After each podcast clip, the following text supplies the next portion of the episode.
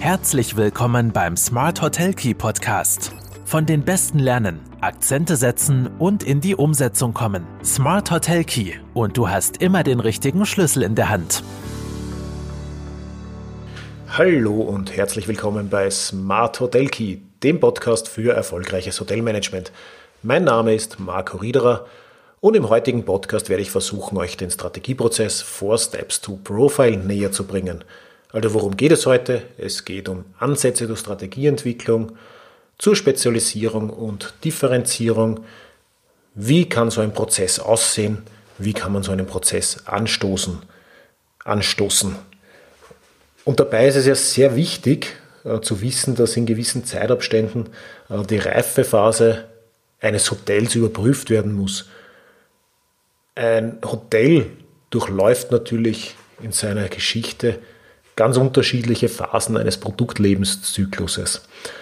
Und gerade in einer sogenannten Abreifephase wird es spätestens Zeit, sich Gedanken über eine neue Ausrichtung zu machen oder äh, die richtigen Schritte zu setzen, um hier wieder in den nächsten Zyklus erfolgreich äh, starten zu können.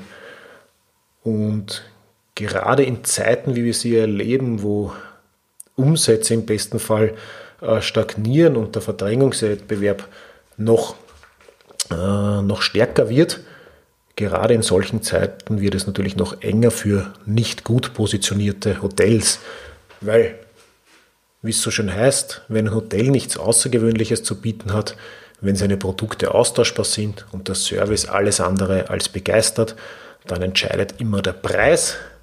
Und genau dorthin wollen wir nicht kommen. Wir wollen mit dem Gast nicht über den Preis diskutieren, sondern wir wollen äh, über Werte, Emotionalisierungen, Urlaub ist ein emotionales Produkt und hier ganz stark wahrgenommen werden. Ja, und wir haben hier einen Strategieprozess entwickelt, der sich in vier Schritten abbilden lässt. Und was sind die vier Schritte? Und der erste, und das ist schon mal ein ganz, ganz entscheidender, wichtiger Schritt, ist Bilde ein Team. Was bedeutet das? Suche dir Leute aus dem Betrieb oder äh, dem Betrieb nahestehende äh, Leute, die vielleicht auch einmal querdenken, die den Betrieb gut kennen, die aber auch kritisch hinterfragen. Und das Slogan ist, mehrere Ruderer rudern gegen den Strom der Gewohnheiten.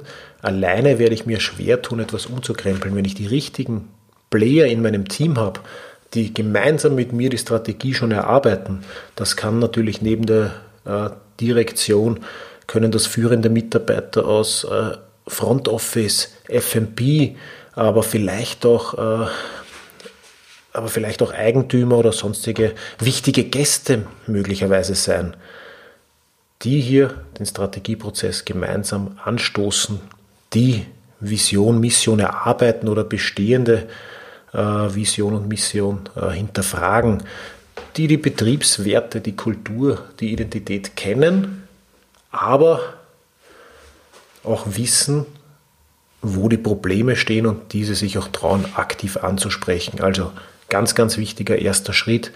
Bilde ein Team an vertrauten Personen, die gemeinsam mit dir an der Positionierung, an der Profilschärfung, an der Strategie arbeiten wollen. Im zweiten Schritt wird die Frage behandelt, worin können wir die Besten werden? Da ist einerseits natürlich die Frage, wofür steht der Hotelier, wofür steht das Hotel, was ist unsere wahre Leidenschaft? Wurden vielleicht in der Vergangenheit auch schon Besonderheiten oder Alleinstellungsmerkmale herausgearbeitet? Aber, und das ist auch ganz wichtig, stimmen die strategische Positionierung und der gelebte Alltag überein? Gibt es hier vielleicht äh, Differenzen? Gibt es hier Abweichungen? Ähm, Außenauftritt, wie nehmen uns die Gäste wahr, wie nehmen wir uns selbst wahr und was sind die Werte und Kernbotschaften, für die wir wirklich stehen wollen einerseits, wofür schlägt das Unternehmerherz, wofür schlägt das Mitarbeiterherz, wofür schlägt das Familienherz und worin können wir auch wirklich die Besten werden. Im dritten Schritt dann, den wir unter der Überschrift What's the Point? Also was ist der Punkt? Was ist der konkrete Punkt? zusammengefasst haben. Da geht es dann sehr viel um den Blick nach innen und nach außen. Einerseits um die Leistungen, die Mitarbeiter, welche besonderen Erlebnisse bietet man den Gästen aktuell, wie ist dementsprechend der gelebte Alltag, die Tätigkeitsfelder, was ist der wirtschaftliche Motor, was ist das, was uns jetzt einfach monetär am meisten bringt und was dürfen wir deswegen nicht äh, vernachlässigen. Aber, und das ist ganz, ganz wichtig, vor allem auch der Blick nach außen. Was sind denn jetzt für Trendfelder? Was gibt es für aktuelle Megatrends, gesellschaftliche Megatrends und Entwicklungen, was haben oder was könnten, äh, könnten Trendfelder wie Urbanisierung, Mobilität, Entschleunigung, Kraft des Alters für Auswirkungen haben auf äh, meinen Betrieb, auf mein Hotel, auf meine Ausrichtung, auf mein Preis- und Vertriebsmanagement, am Ende des Tages auf meine strategische äh, Positionierung. Und dann kommen wir schon zu einem ganz, ganz wichtigen Bereich auch, und das fällt auch noch unter den dritten Punkt, What's the Point, einmal herauszuarbeiten, welchen Gast ich hier überhaupt äh, anspreche mit meinem Produkt, welchen Gast ich in der Vergangenheit hatte, was ist mein Lieblingsgast, was ist mein Wunschgast, was ist mein äh, Zukunftsgast. Also diese drei Bereiche auch gemeinsam in einen Trichter zu werfen und hier zu entwickeln, äh, wie eine Persona meines Betriebs bei einer strategischen Neupositionierung der Zukunft aussieht. Welche Gäste sollen angesprochen werden? Was ist erlebbar? Und wir arbeiten da hier äh, sehr stark mit Milieus, die unabhängig von soziodemografischen äh, Beschreibungen wie Alter, Bildung, Einkommensstand sehr stark mit einer Wertewelt äh, abgegrenzt werden. Also welche ähnlichen Werte können wir bei verschiedenen Milieus und Gästegruppen ansprechen und welche Ausrichtung dementsprechend muss ich hier äh, bei meiner strategischen äh, Positionierung berücksichtigen.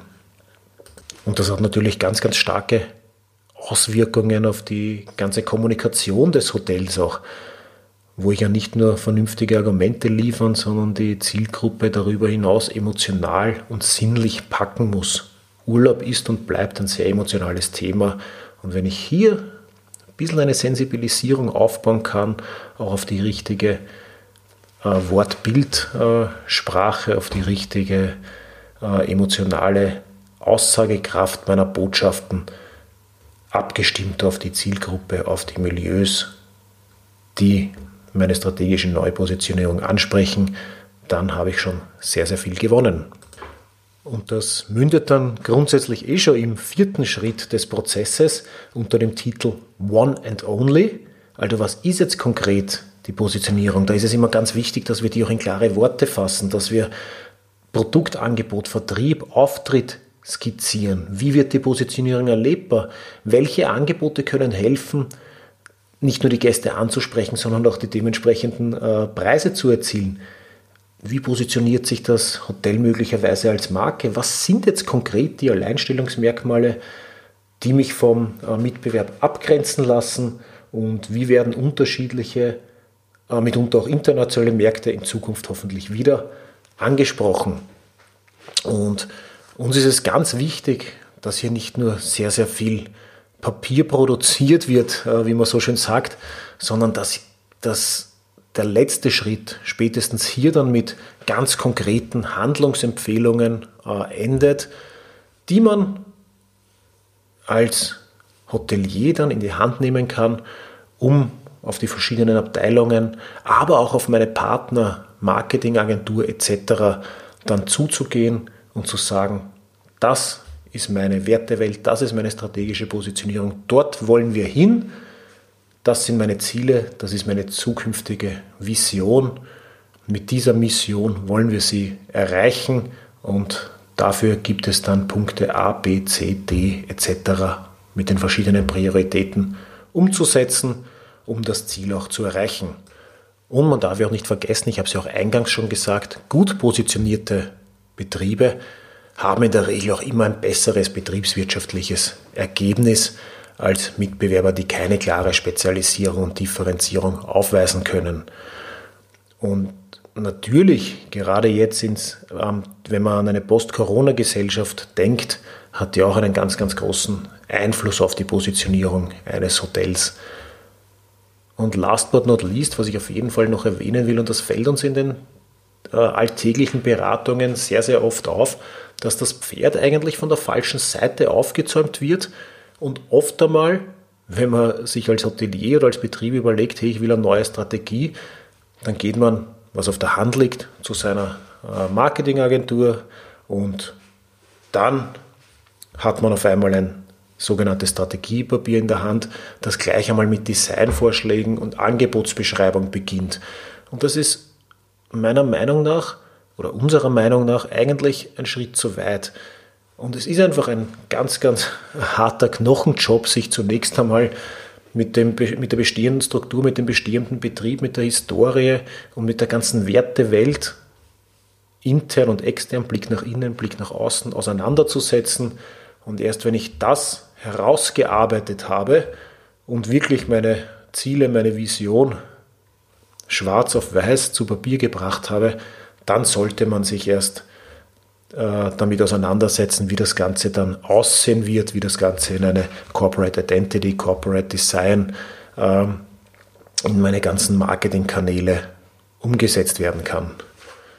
Ja, das war's für heute. Ich hoffe, ihr habt wieder viel mitgenommen, äh, den ein oder anderen Impuls bekommen, wie man eine Strategieaufrollung erarbeiten kann, wie man beginnen kann. Ich werde euch noch ein äh, paar weitere Links und Infos zum Nachlesen in den Shownotes äh, niederschreiben. Im Blog gibt es auch mehr zum Lesen. Ich freue mich natürlich über Feedback, Anregungen und Kommentare.